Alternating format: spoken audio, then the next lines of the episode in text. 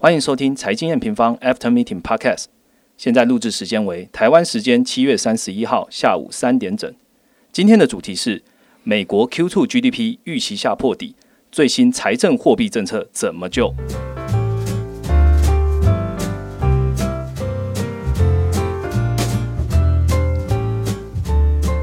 ？Hello，我是财经平方的 Roger。这一周呢，我们在线上推出了美国大选，其实获得了蛮大的回响。那其实我们在内文里面呢，也提醒到要关注下半年的美国财政政策跟货币政策。所以这个礼拜，我们把战线拉回来，我们好好来聊一聊本周美国预期发生的很多很多的事情。所以我们再一次邀请到了 Ryan 来跟我们介绍。我们欢迎 Ryan。Hello，大家好，我是财经平方研究员 Ryan。Hi，Ryan。这一周，美国研究员看的东西很多很满哦。从七月二十八号，我们一直不断讨论，就是疫情纾困有新的 Heals Act 正在讨论中。三十号凌晨又有联准会，那晚上又接着就是 Q two 的 GDP，然后加上永远止不下来的疫情。哎，Ryan，你是没在睡觉是不是？有有了有有稍微睡一下，还还撑得住，还撑得住。对了，那其实我们目的就是把现在最新的讯息、怎样的数据更新都。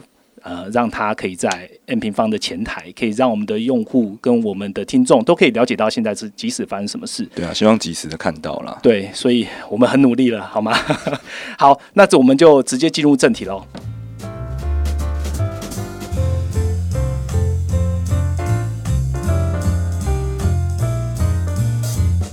好，那我们直接进入我们这一个礼拜关注的议题。首先，我们要讨论的就是美国 Q2 的 GDP 加上。联总会公布的货币政策，那大家知道七月三十号晚上公布的就是美国 Q two 的 GDP 季增年率负三十二点九 percent。呃，Ryan 有看过这数字吗？有啊，非非常惨嘛，所以，我我觉得对对这些经纪人来说，今年的数据图表真的是有够难画的。对啊，算是很难判断的一个时期了。对啊，那那我我就这样问好了，这一次大家预期应该都是负的啦。那我们可以说这一次 Q two 的 GP 就是最坏的状况嘛？它到底过了没？其实就是像目前其实疫情都还是充满着非常大不确定性嘛，那就让说今年的走势跟其实跟往年是非常的不同。像可能说，哎，这个 Q two 的 GDP 非常烂，其实市场也早就预期了，对啊，你看它三月的时候其实就跌了一个三十趴，哎，跟这个季增年率差不多，好像有点一样哈，对不对？所以就像 Roger 问的，我们从四月的时候，我们开始关注的就是。Q two 到底是不是美国的最坏状况？那其实从这一次的 Q two 的 GDP 啊，我们在四月的时候我们就有提过，我们看到一些消费性的数据，像是可能零售啊，或是个人消费支出。那我们在解读这次的 Q two GDP 的时候，其实用的方式都是一样的，就是我们可以看到消费支出里面的两个主要项目，就是。商品还有服务类的，嗯，这两个两个项目，就是一个是一般的商品，一个是就是你可能到诶零售商店对。第一线的服务人员的部分。那这两个是出现很明显的分化，对，就是说，因为美国在四月它进行了一个很大规模的减灾嘛，对啊，所以其实一线的服务人员啊、旅游啊，然后呢或是一些饭店的，他们是全部不能，他们是被迫的、被迫的停止的。所以你可以看到说，GDP 在这一次啊，就是哇，我我们 M 平方平常看的是年增率啦，对，就是年增率其实也到一个。负九点五帕，一个很夸张的水准。那他在服务的这些项目是负十四帕多。那负十四帕多，但你想想看，你你你，我不知道观听众知不知道，就是商品的部分，其实商品只有负一点一帕。嗯，就为什么会有这么大落差？它的原因就在于说，这些服务业它是被迫停止不能做。是，但是政府其实同时在做了很大的一个财政，它可能直接做了一个现金支票，每个人一千两百块美金。是，那他还有做一些联邦失业。救济金的补贴是一个额外的补贴，每周六百元嘛，对，所以它其实让民众的消费的信心，还有他实际的消费能力还是存在的，是。对，所以我们在解读这个 Q two GDP 的时候，我们早就预料到它一定会很烂，但是从商品还有服务的一个分化，我们可以预期到它的信心跟它的实际消费力是有支撑的，所以我们可以看出来说，商品的呃减幅其实没有这么多，代表美国民众在消费这一块的信心还是很足够，只是。很多店就关了，所以在服务这服务业这一块的的衰退的才会这么的这么的大。那那我就问一下，我们在 Q 三的 GDP 最重要的，如果刚刚照 Ryan 讲的，其实最重要还是消费这一块，或许还有加上投资，那它是我们 Q 三 GDP 复苏的关键。那其实大家回想一下，我们第一集有跟大家分享，我们第一集提到就是说，个人储蓄其实在这一波疫情里面，它增加了三兆之多。那美国人民如果他可以真的跟疫情跟经济可以共存的情况下，那之后应该有机会把这个移转性的收入在下半年可以发生在零售销售身上。我这样的判断是对的吗？对，其实像我们在 GDP 公布的当下，其实像我们创办人 Rachel，他也写了一篇，就是一个快速的短评啊，是就是在 GDP 这一次啊，你看嘛，股市已经回来了。就是跌到三十趴后，已经几乎都回来了嘛。对，其实市场是预期说，哎，GDP 它的绝对值是能够补回来的。那这个补回来的部分呢，其实就是在于说，前一轮的 KS Act，它刚刚 Roger 有讲嘛，补充了大概三兆的移转性收入给民众。对，所以民众他会就会去花这个钱。那他花这个钱，因为这是有点像是我们的三倍券，它是一个。凭空得到的，是，只是他会不会花完，其实是不一定的。就是你给三兆，他会因为疫情有没有爆发，像可能六月中旬他就二次爆发一次，那他会决定他会不会把它花光。嗯，对。那假如说现在这个三兆，他可能没有信心的话，可能就只花个一兆；那有信心的话，花个两兆。那这个东西我们就是持续的关注它的销售数据，但是我们认为这是一定会花的。那刚刚我们讲到 GDP 的绝对值，那目前距离就是二零一九年的呃一整年的大概就是差两兆。所以其实它三兆就已经发超过两兆的金额，只是大家在担忧说，哎，三兆会不会直接？呃，他会花多少的问题啊？等于是说，如果最乐观来看，三兆完全又回到市场的话，反而又多溢注了一兆到零零售销售这边来，对吗？对对对，就等于说，其实股市就是在反映这件事情。嗯，那目前的话，其实也在讨论，就是第四轮的纾困案嘛。对，那这个就跟我刚才讲，就是说，哎，疫情的不确定性情况下，政府给三兆，哎，还不知道民众会花几兆，所以其实是很高几率会再推一轮，因为政府也是为了支撑这个经济嘛。了解，所以最大的关键还是看疫情的发展状况了，对吗？那其实我我们呃财政政策我们可以晚一点再跟听众来讨论哈。我们来先来讲一下这一周也发生也蛮热腾腾的，就是联总会的会议 FOMC 这个会议。那我们相信美国政府他也知道 GDP 很难看了，哦，那所以联总会这个救市的货币政策它一定会持续这样子。那 Ryan 你要不要跟大家分享一下七月三十号你听到你想要分享的什么点呢？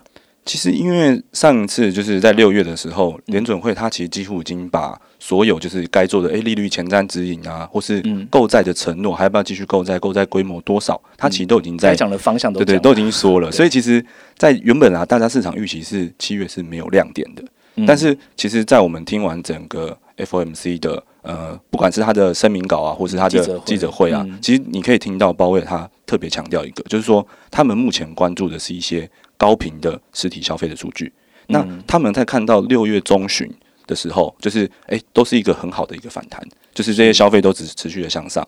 但是到六月中旬之后，疫情恶爆嘛，然后呢，就会看到这些数据有开始放缓的趋势。嗯，对，所以他们在七月算是有点意外的去做了一个比较宽松的举措，就是他把他所有的，就是呃，他推总共推出了呃九项的呃流动性的措施。对，那这些融通措施，他把它的期限都。移到年底，甚至有些移到明年的三月，所以等于是说，原本有一些融通措施九月三十号就到期的，对对，他就全部往后延，对对，全部往后延，或是他有一些甚至可能规范的不是特别详细的，他也全部都把它就是讲出来，就是说表达他一个还要继续宽松的一个立场。嗯，好，那我再多问一点，就是记者会的内容，其实刚刚 Ryan 有提到嘛，就是跟大跟前几个月六月其实发生都差不多，不过包括有特别提到一个。很新的东西，嗯，他其实在讲说新货币政策框架，那他可能要去改善或是改变这货币政策框架。那货币政策框架其实就是联准会它利用货币政策来维持它两大使命嘛，一个就是通膨，一个就是就业的政策走向这样子。那你觉得未来改变会是什么样子？哦，其实像新货币政策框架这部分，我们 N 平方也是很早就在做准备了，大概其实已经准备到一年半左右。因为这个东西它是从二零一八年十一月就已经准会对联准会，它就有发一个特别公告，说他们要讨论新的货币政策框架。嗯，那这个新的货币政策框架的呃来由是这样子的啦，就是其实。大家也知道，全球已经低利率很长一段时间了，是。尤其从二零零八年美国金融危机之后，嗯，对，那他们就在呃，央行就会有个疑虑，就说，哎，我利率回不到以前的水准，嗯，但是利率的降低一直是央行的主要的货币政策工具。那如果以后利率没有办法在下降的时候，嗯，他们要怎么去达到他刚刚讲的，哎，就业还有通膨的双重使命？是。那我们当然也可以看到一些欧日国家可能早就进入负利率了，负利率嘛，对。但是可能其实像美国，它有美元霸权的地位在，它不一定会是想要进负利率的一个国家。嗯嗯。所以呃，我们看一下联总会它这个新货币政策的这个框架，它除了有可能讨论负利率之外，让你觉得它还有可能会讨论到什么样的方向，跟未来指引会是什么？哦，其实像这一次啦，其实为什么我们在我们这次的快报里面有特别讲到，就是在记者会那个段落讲说有个新货币政策框架部分，就是因为呃正常啦，就是他们 FOMC 的会后记者会，对，就是联总会的主席他会先出来讲一个就是开场的这个致辞，那这开场的致辞在我们就是呃。研究员里面就是称称作一个就是双重使命的一个讲稿，就是联准会他在关注他的就业还有通膨怎样会每一次都会讲，对对，就每一次都会讲。那他们这是很特别哦，他把就是新货币政策框架的讨论放在他这一个讲稿的最后面，就是而且他直接开宗明义跟你说，因为他们碰到了一个利率降无可降的情况，是，所以他们要讨论新的货币政策工具去。处理这件事情，然后可能会在今年晚些时候的时候跟大家说。那其实啦，就是这一次的记者会，因为我都会把记者会听完，是他的最后一个记者的提问也是在问这个问题。那包威尔是说他已经把这个讨论的部分已经记录在文档上了，只是他现在不能说。那这个就 这个就很有趣啦。其实因为他们这种二零一八年十一月就是到现在，他们开过了非常多的学术会议。那我们 A 民方其实有追踪的。那我们把这个东西是做在我们的。联准会的三大央行的影音课程里面，对，那我这边就简单跟大家透露一下，就是其实我们认为啦，它很高的几率，它刚刚有讲就业跟通膨使命嘛，对不对？就业可能很难调整，因为它就是要让就业市场持续变好，这个东西可能很难调整。嗯，但是通膨的部分是有可能去做调整的。就是不知道大家有没有听过，就是联准会的通膨目标叫做对称性的两帕通膨嘛，是是，对。但是其实联准会有发现，就是他们长期以来通膨一直没办法达到。他们的这个对称性两帕的通膨，那原因是在就是只要我通膨接近两帕，或是超过两帕一点的时候，市场就会预期联总会要开始做一些动作紧缩了嘛。所以他们常年以来，它的通膨其实都在两帕以下。那假如说过了一个十年，那这个这个平均起来，它根本就都没有两帕，感觉有点像虚设，就对。对对对，所以我们在影音课程里面就有提到，他们现在学术正在讨论的叫做一个诶平均的通膨目标，就是说它可以。呃，指定一个范围的时间内，我要让通膨去超过两趴，因为我假如说我诶，我去年一点八，我今年就要一就要二点二嘛，像我平均才有二二。对，但是过往的时候可能就是诶，我今年一点九，到到一点九的时候，诶，市场就担心诶，联总会要收紧一根了，对对对，然后就诶回到一点八，然后呢，每年都在喊喊说要要到二要到二，结果都没有到二，那他们就在讨讨论说要不要把长期的目标改成这样子，就是我要允许一段时间超过两帕。那这个最大影响就是，他可能可以去做一些更宽松的政策，因为过往不能嘛，因为过往你可能到两趴后，你就要开始，哎，我政策不能那么宽松，但是以后可以，对对对，他以后可以允许说，哎，我一段时间超过两趴。OK，好，刚刚其实 Ryan 有透露到哈，其实我们刚刚讲的这些联总会可能会做的一些行为跟他们的想法，其实都已经发生在我们的。呃，M N 的官网，那大家可以到我们的 M N 总经线上学院，然后去看我们三大央行的课程，你就会知道联总会在想什么，包括也在想什么了。没错，而且这就是可能说我们很在之前就已经哎看好一些黄金的趋势啊，或什么，也是也是跟这都有相关的。嗯，因为就预期它能够做更宽松的事情。是是，好，那我们反过来看，嗯，联总会的资产负债表好了，嗯，开始有用户。他在反映说：“哎，我发现联总会的资产负债表好像缩表了。那缩表其实就是资产负债表的规模它变小了。这样，那是不是代表联总会它有可能会没有那么宽松了呢？那其实这个部分我觉得就比较像是一个市场的误解啦。因为其实我们真的是很认真在研究这个议题。就是其实呃，央行的嗯，它的最重要的关键就是要去看它的资产负债表，是因为它所有的行为都会呈现在这个。”资产负债表上。是，那它它它是一个周跟月的数据，嗯，它可能会比你就是去听那个 FOMC 会议来的更及时，知道它的动作。是，那我们在这资产负债表上面，我们可以去猜那个项目。那我们目前看到的是，假如说你把就是美债的持有量是。直接单纯猜出来，你会看到联准会还是维持它的购债承诺，它是不断的在买美债，还要买 MBS，然后维持每个月八百亿、四百亿的这个水准，所以持续宽松就对。对，其实是持续宽松。那大家为什么会看到一个总资产就是负债表的下降的情况？其实主要是来自于里面的两个项目。那这两个项目呢，就是我们刚刚前面提到的流动性措施，而且是集中在美元的流动性措施。嗯，那这这边这边的话，我就跟大家稍微解释一下，因为在三月的时候，不知道大家还没有印象。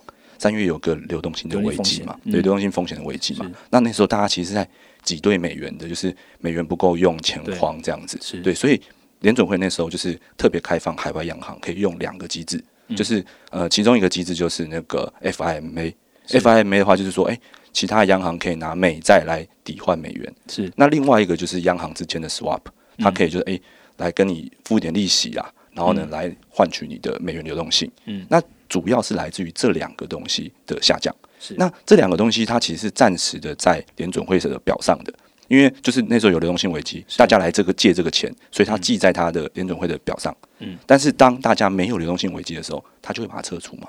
了解。所以其实跟大家的想法其实是有一点点呃相反的，就是这个东西撤出的时候，其实你反而看到的是美元流动性的缓解。那其实也就是搭配，哎，最近美元有一个算是蛮大的一个回落的关系，对对。所以事实上对市场其实还好事，哎，代表说美元流动性现在是没有问题的。对，没错。但听你的解释，其实央行还是不断的在扩表。哎，没错，没错。对，资产负债规模还是在扩大。而且，如果这个刚刚我们前面有讲到，就是流动性措施的延长，像我刚才讲的这两个美元流动性的措施，都延到明年三月了。对啊，是好。所以有投资的朋友注意听呢，就代表市场流动性是没有问题的，而且央行还是持续在扩表，而且量化宽松基本上还是持续在做。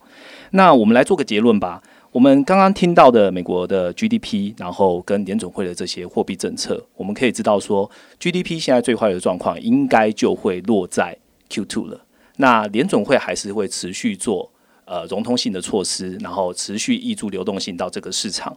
那其实 Ryan 他也很也很厉害的，在七月二十八号这一周已经把这个布洛格写完完整的分析了。所以有兴趣的听众可以到 M N 官网来。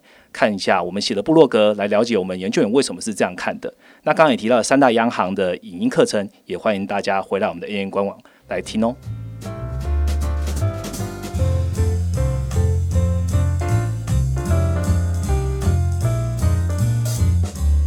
好，那讲完了我们美国 Q2 的 GDP 跟这一周的联准会的货币政策之后呢，当然这一周还有一个很重要的议题，就是我们财政政策。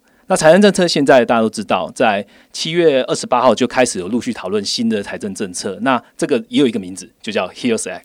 那不过现在看起来就是参议院的版本。那 Ryan 你怎么看这一本？其实因为像现在目前是参议院版本嘛，但其实我们很早就在 follow 这件事情。就是其实民主党他们掌握众议院，他们在五月十五号的时候就已经有通过一个英雄法案 Hills Act 嘛。对对对。那他们其实通过这个法案的时候，其实依照美国他们的立法流程啊，就是两院。都可以提出他们自己要的，呃，要起草的法案。对，那众院提出之后，参议院就要去做回应，就他送，他会送交参议院，他们通过送交参议院。是，那参议院目前呢，就是由共和党，就川普这边的，他们把持着嘛，他们人数比较多，所以他们现在不满意，就是英雄法案的部分，就是民主党的法案，他们对对对对，所以他才起草一个他自己的一个版本。那这个立法流程要一直到就是两院来回到。呃，参议院也同意，众议院同意之后，才能够提交到就是美国总统川普那边去做一个统一的签署，去成为法律。OK，所以听起来就是参众两院基本上都可以提自己的法案，不过两边都要经过协商，再提供一个两院都同意的版本，到了白宫，总统签署完之后，才会变成行政命令，才会落实下去。哎，对，就变成一个新的法。那我就想问，为什么我我们 N 平方就是研究员这边会特别关注所谓的闭门会议，它的参与的内容？为什么要特别关注它？嗯，其实闭门会议是一个，就是我们我先跟大家听众观众呃讲一下，就是我们平常怎么在看，就是关于政治立法这个东西。是，就是其实我们会去看美国国国会，就是如果你网站搜寻就是 U.S. Congress，你就可以去上面搜寻他们的立法流程。嗯，那其实现在就是进到一个参议院的环节。是，那参议院环节他们有一个传统啊，就是叫做刚刚 Roger 讲的这个闭门会议。嗯，因为这个法案比较赶，就然后呢，两院就是由不同的党派去。把持着嘛，嗯，所以他们要有共识的时候，就需要就是双方的领导去出来做一个协商。啊，但听起来有点像台湾的这种党团协商的概念，对对对对，党团协商就可以加速这个立法的一个过程嘛。因为大家也知道，现在其实疫情是一个很对。很紧急的事情，我不可能让你在那边两边投票走行政程序嘛。所以我们会关注闭门会议的原因就是在这里，因为你可以看到当初的 Case 法案，它其实最后的时候投票还没出来，大家就知道它过了。就他们会闭门会议完后，哎，可能直接就有记者会公布说，哎，我这个三招法案就过了，这样子。那有点像后面的投票，只是把这个程序走完的概念吗？啊，对对对对，算是算是。OK OK，那呃，那我们就来讨论一下 Heroes Act 跟 Heroes Act 这两个的差别好了。现在到底卡在哪里？为什么两边没有办法同意彼此的法案呢？其实这个部分呢，因为我我先讲这个两个法案的规模的差距好了，大家可能一听就知道为什么目前会。非常的卡，是。因为民主党这边提出来的 Heroes Act，这是总金额大概是三点五兆左右，对。那但是参议院提出来的版本就是只有一兆多，嗯，所以你光听这个金额就知道他们一定有很大的争议，对，很大的争议。那刚刚 Roger 问说，哎，比较卡住的点，那我这边就稍微帮大家呃简单讲一下。其实第一个就是各州的地方的资金，因为民主党他们其实，哎，大家应该也知道，就我们在美国大选的时候，就我们有提到。民主党这边对于防疫是一个比较一个积极的态度，对，那所以他们很希望说有很多的防疫资金，那地方要有钱才能做这些事嘛，嗯，所以他希望说拨个将近一亿多的预算给地方，但共和党他们其实比较就是。我们讲说比较偏资本市场的，是他觉得这个东西是还好的，他只要做就是可能可以诶刺激经济的部分就小政府就对了，对对小政府。那民主党他除了这个以外，他还提了很多诶学生贷款减免啊，然后或是那个什么住房贷款跟租金的补贴啊，偏社福这一块，比较偏社福的部分，所以就是他们比较卡的点都在这里。但不过有个好处啦，就是也不是说好处，就是我们有一个他们有个共识，就是现在的美国。一定需要财政政策的资源，嗯，所以他们在就是诶第二轮的一个个人现金支票的发放，还有一些像是可能共和党提出一个 PPP 计划的第二次申请，可以可以就是你已经申请过一次，还可以再申请，就是薪资保障计划对吗？对对对，那个东西对于小企业而言是很好的，因为他那个东西我没有讲过，就是在我们那个 A 平方的快报里面有讲啊，就是。这是一个 forgiven 的，就是他可以就是借了你符合条件。可以不用还的，对哇，那个不用还的东西是，当然是对经济是非常有帮助的。那当然还有第三个，就是大家最常听到的联邦就是失业救济金的补贴。那这个东西就是他们两党都有共识要做，只是对于那个规模的部分，其实还有一点点争议。就刚刚前面两个哎讲的那个 PPP，还有个人现金支票，其实争议不大。嗯，因为共和党都希望说发多一点。是，那是最后一个联邦失业救济金的补贴的这个部分，就是。呃，共和党是觉得说，目前其实每周发六百美，如果一直持续的话，其实很多就是可能说，他的周薪低于一千两百块美金的民众，他是没有意愿去。返回工作岗位的，是不是有点像我们之前在讲九成原本是临时性失业？如果我这样继续发下去，搞不好就真的变成 permanent 的永久性失业。对对对，因为我可能会想嘛，就是哎，我现在拿这个失业救济金拿钱跟我工作差不多，哦对，甚至比较多。那我为什么不待在家里，等到领完我再回去工作？所以其实共和党对这个是非常有意见的。所以就是两院呃两党他们参众议院还在一个呃争议的点了。是。听起来它是有争议，但是下半年它财政政策看起来是一定会实施。对，一定会。是规模跟里面的条里面的每一个细项的条件到底是什么样的内容？对对对。那好，那我用用户的角度来问一下 Ryan，如果这个财政政策一定会实施，加上刚刚前面讲的货币政策，你对你自己的投资的观点跟看法，你会怎么做？其实像这个部分啊，就是嗯，财政政策我们目前看到两党都想做，所以我们其实很高的几率确定他会做了。那其实我觉得它的底线。其实就是共和党的一兆，那我们就回归到我们前面有讲 GDP 的一个绝对值。那这个 GDP 的绝对值，如果再补充了一兆的话，其实就是完全把 GDP 多补出来的。因为其实 KS 就已经补充的差不多了，是那再多个一兆，其实对于美国的经济的复苏是非常有帮助的。是，所以我们就坚定掉一个，哎，在选前啊，这个东西推出来，其实是对经济很好的，就是复苏会持续的进行。对，那只是说，就是这个法案它的公布的时间会是一个我们考虑的点。因为现在其实是非常的紧迫，参议院在八月八号的时候就要进行一个两周的休会了，就他们到那个时候就没办法再进行一个立法的流程。是，那市场其实是很高度期待，就是它很应该因为两党有共识嘛，是应该要很快的发生。对，所以其实如果在那个时间如果没有过的话，可能会造成说，哎，八月有一个不如预期的一个诶震荡或修正啊。因为财政政策没有补贴到了。对对对对对。然后呢，而且我我们那个其实有注意到一件事情，就是说这个救济金的补贴啊是七月三十七三一吗？对，七三一，而且它的领的时间是在礼拜天，所以其实七月二十六号当周就已经。等于是等于说这一周就已经没了。七月二十八号这一周已经领不到，已经领不到了。对对对，但这个这个我也跟跟大家一个额外的小补充，就是这个东西它通常都是回溯的啦。就是如果法案通过，是会补给你的，所以这也还好。那重点是取决于时间的问题。那这个时间法案法案通过的时间就取就就会让这个行情的就是震荡是它的不管是大小或是时间的长度都是会有影响的。那我们长线的看法虽然不变，但是八月到这个水位后，你就是关注这个呃这个法案会不会如期的通过？对，好，那以上呢就是我们对于美国财政政策的一个说明。那这样的细节呢，其实也会发生在我们在八月初的月报里面，甚至我们会及时的去动态更新。有任何财政政策更新的话，请大家一起到我们的官网上来跟我们一起分享，一起阅读。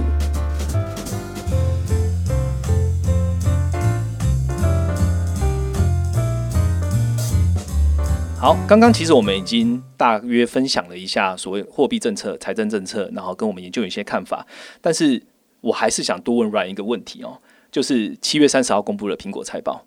那我们其实，在第一节跟大家讲嘛，呃，最重要台湾这边的出口，上半年靠的是华为转单，那下半年就靠苹果，不是 iPhone 的，就是动五 G 手机嘛，是嘛？对。那这样子，苹果财报在七月三十号公布是非常好的。那 Ryan，你要不要分享一下？